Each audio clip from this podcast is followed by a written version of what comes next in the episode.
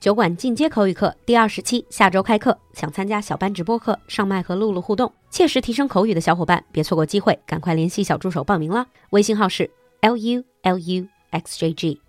另外，酒馆新的重磅音频课——莎士比亚扫盲班正式上线了。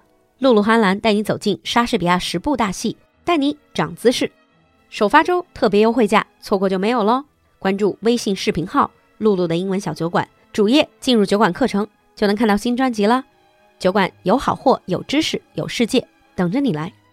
Now, on with the show. In the previous episode, Alan and I were talking about the life and works of Shakespeare, and we're going to continue with that topic today. Drunk and standing up, maybe in the rain. Now, that sort of explains why a lot of the plot lines seem a bit overly dramatic. 我读莎士比亚的时候。 就是觉得他有的时候里面的语言超级夸张，超级戏剧化。That's the only way you could keep their attention. Mm.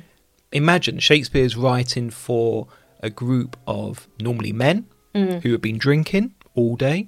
If they didn't like the play, they would be more than happy to start throwing food and start fights. and back then, remember that all men would carry a sword or a dagger. Wow. 所以大家去想象莎士比亚那个剧最开始在莎士比亚还活着的时候上演的这种场景，绝对不是我们今天这种很有文化的这种感觉，而是当时就是很多老百姓站在底下，然后呢也都喝醉了，大部分都是男的。他们如果看不到那种打斗啊或者很精彩的这种很 dramatic 的剧情，就会往上丢东西。我们现在只是说 boo boo，就是嘘人家下台，他们那时候直接就东西砸上去。I would say probably the closest equivalent is imagine being an actor and you're performing in front of a group of gangsters who are very angry and very drunk. I see. So that probably would give you a better idea of how Shakespeare's plays were originally performed. Yes. Mm. Now back to our course, our album. How do we introduce his play in this course? 那可能很多小伙伴就想问， 那刚才说的这么精彩，让我也开始对这个莎士比亚的剧有点兴趣了。那在我们的莎士比亚扫盲班里，到底是怎么样分析这些剧的呢？Because we're assuming that you're not drunk or violent as you listen to our course, we're a little bit more gentle -hmm. in introducing Shakespeare's plays than it used to be in the past. Mm. But we don't assume you know anything about it. That's right. We're going to really break it down to you. First, starting with each play's background。首先，我们是选了十部莎士比亚最有名或者是最有特点的剧，不同时期的都有。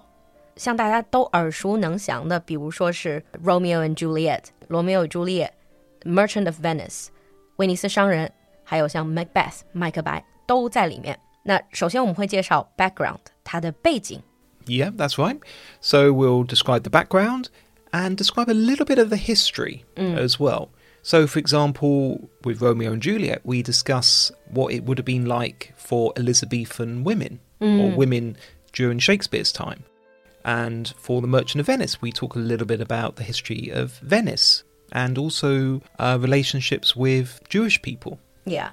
And then usually Anlan will walk us through the plot line 接着就是安兰带着我们走整个的故事线，每次都很为难安兰，因为这个剧都比较长嘛。Yeah，安兰会用比较简单的语言给我们总结一下，把这里面的情节，我也会在旁边帮大家梳理所有这些人物和剧情。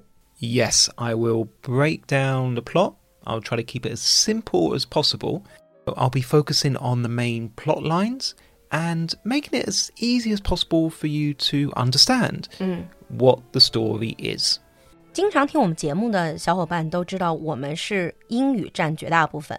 不过在解释莎士比亚这个剧情的时候，因为有很多的名字，所以我也会适时的在中间补一些中文，这样保证大家不迷路。那这个课程里面每一部剧我们都是分为上下集的，上集讲完了这个故事和背景，下集我们就会讲 theme。We focus on the theme, the conflicts. Yes. And also the impact. Well, yeah. As I was saying before, the themes of Shakespeare's plays are pretty timeless. So they talk about power, they talk about love, they betrayal, talk betrayal, free will. And this is what we're going to be looking at as we delve deeper into the play. Mm-hmm.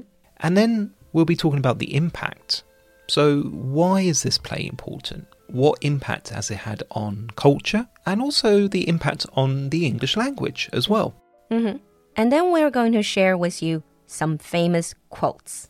Exactly. This would not be a bluffer's guide if we didn't add a few quotes for you to learn and you can try to use them in conversation. 嗯，其实就是让你出去能装一下的那种莎士比亚的 quotes，你能够去引用莎士比亚，感觉很有文化的样子。 Yeah, we also understand that the hardest thing about Shakespeare is the language. So we'll be breaking down the quotes, we'll be discussing what they actually mean in modern English and Chinese, and we'll only be choosing the most famous quotes that are recognized pretty much by any English speaker.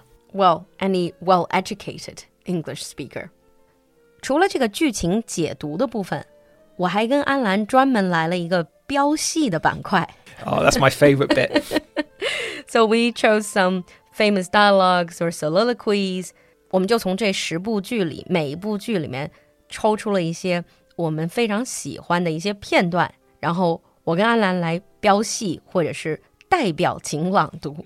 所以，如果你是那种喜欢跟读或者也喜欢代表情朗读，自己也是个 drama king 或 drama queen，这个部分也不要错过。Yes, mm. I admit that I really enjoy doing that. I know you did. Now, as we're drawing close to this intro to the new album, to the new course, I'm going to ask you, you know, you've been teaching language and learning language for all these years. How do you think this course or learning about Shakespeare would help a language learner? I would say from two main aspects hmm. language and culture.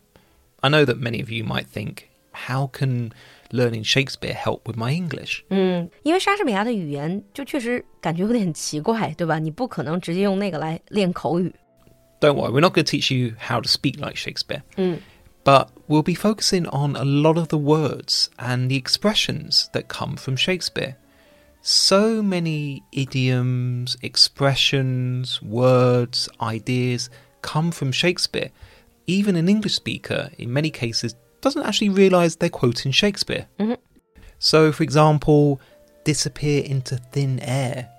Oh, that's Shakespeare. That's Shakespeare. 啊，就这种突然消失的无影无踪，disappear into thin air。I do agree with you. A lot of these idiomatic expressions，就现在很多习语，其实是从莎士比亚那里来的，只是很多人，甚至包括英语母语者，都已经忘了是从莎士比亚那儿来的了。 Yeah, it's actually a little bit of a joke that people invent quotes from Shakespeare. 中文也是一样的，我们经常会说鲁 Okay, 迅说 Lucian, 的 对差不多，就是因为莎士比亚对于英语语言的影响太大，所以现在什么样的东西我们都会编说是莎士比亚说的，但其实他确实是留下了很多很多英语的习语 That's right.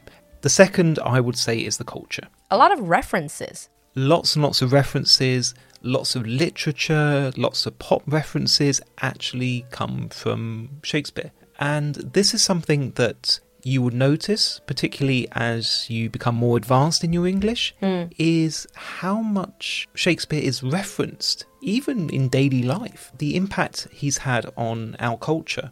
对，就是英语国家，你不管是看电视、看电影，还是说真正跟人家交流，有的时候人家有一些文化梗，那些梗 其实都是莎士比亚戏剧里面出来的。 Well, yeah. It's amazing when you look at the number of films in recent years that actually are adaptations of Shakespeare. They're Yeah. just called different names. Exactly。另外一个就是莎士比亚的戏剧，因为我们说了，它很多的 theme 是 timeless，它的 plot 也是 timeless，所以呢，不光有那种莎士比亚的改编版，就是它告诉你是莎士比亚剧，还有很多的剧其实是借鉴了莎士比亚的很多桥段， 它只是不叫做莎士比亚的那个原名，但你究其根源，它其实是有莎士比亚的这个影子在里面。And most importantly, because this course is called the Bluffer's Guide, and we explained Bluffer's Guide is more so that you can learn a little bit about something that's actually very deep and profound, and you can have a little bit of bragging rights，就是可以学一点皮毛，然后出去 Exactly. 可以吹。 we're, we're not going to go through every part of the play uh, because that would just be way too long. And remember that this is something people study at university, but we hope to reveal a little bit of the basics so that if you're speaking English and you want to sound a little bit more Cultured, cultured, yeah, pretentious. or pretentious, you can say that as well, 对 then you can throw in a few of these references as well. 对，我特别想说的这个就是我们的 Bluffers Guide 这一套课程，包括以后我们这个系列会继续做下去。有的小伙伴会觉得，哎呀，这个课程为什么不走得更深？挺好的，但是为什么没有走得更深？这就是因为这个课程本来的意义就在于让你在比较碎片化的这个时间，能够最大限度的去了解跟这个相关的东西。那么，如果你特别喜欢某一部剧，可以激发你这种真正去细节的去阅读。这也是为什么我们想做 The Bluffers Guide，而不是某一部剧的精读。 And for me personally, I would say the most important thing is I love Shakespeare.